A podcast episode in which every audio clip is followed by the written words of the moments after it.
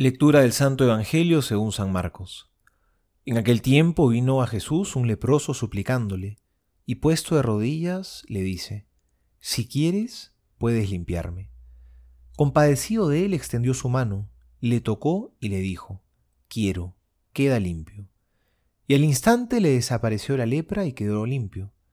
Le despidió al instante prohibiéndole severamente, Mira, no digas nada a nadie, sino vete, muéstrate al sacerdote y haz por tu purificación la ofrenda que prescribió Moisés para que le sirva de testimonio. Pero él, así que se fue, se puso a pregonar con entusiasmo y a divulgar la noticia, de modo que ya no podía Jesús presentarse en público en ninguna ciudad, sino que se quedaba a las afueras, en lugares solitarios, y acudían a él de todas partes. Palabra del Señor, gloria a ti, Señor Jesús. En el Evangelio de hoy, este hombre leproso nos deja una gran lección. A pesar de la gran necesidad que tenía, porque estaba enfermo y necesitaba ser curado, ya que en la sociedad judía el leproso era excluido de toda vida social, es más, era considerado un maldito.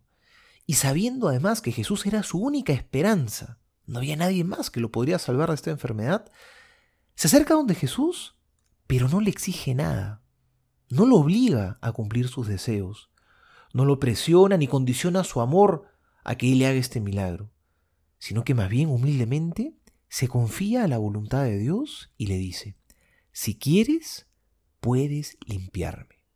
Es decir, solamente si tú quieres, solo si es tu plan para mí. Qué gran lección para todos nosotros. Es así como también debemos aprender a rezar. Es así como debemos pedirle a Dios por todas nuestras necesidades. Porque a veces queremos exigirle al Señor que elimine todas las dificultades de nuestra vida. Queremos una vida sin problemas ni molestias. Pero la pregunta es distinta. La pregunta más bien debería de ser, Señor, ¿qué es lo que tú quieres para mí? ¿No estarás permitiendo acaso que yo cargue esta cruz en este momento de mi vida porque quieres que yo aprenda a amar más? ¿Porque quieres forjar en mí un corazón más grande todavía? Aprendamos el día de hoy entonces. Las cruces que tenemos que cargar no son un castigo que hemos recibido por haber sido malos o por equivocarnos, sino que son parte de la vida humana y Dios las permite. Las cruces son las que nos permiten muchas veces abrir los ojos, descubrir que estamos necesitados del Señor.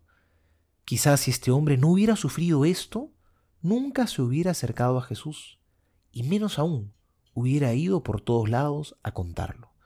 Pidámosle a Dios que nos ayude a confiar en Él y también a ser valientes, para que carguemos las cruces de nuestra vida con alegría y con esperanza. Soy el Padre Juan José Paniagua y les doy a todos mi bendición en el nombre del Padre y del Hijo y del Espíritu Santo. Amén.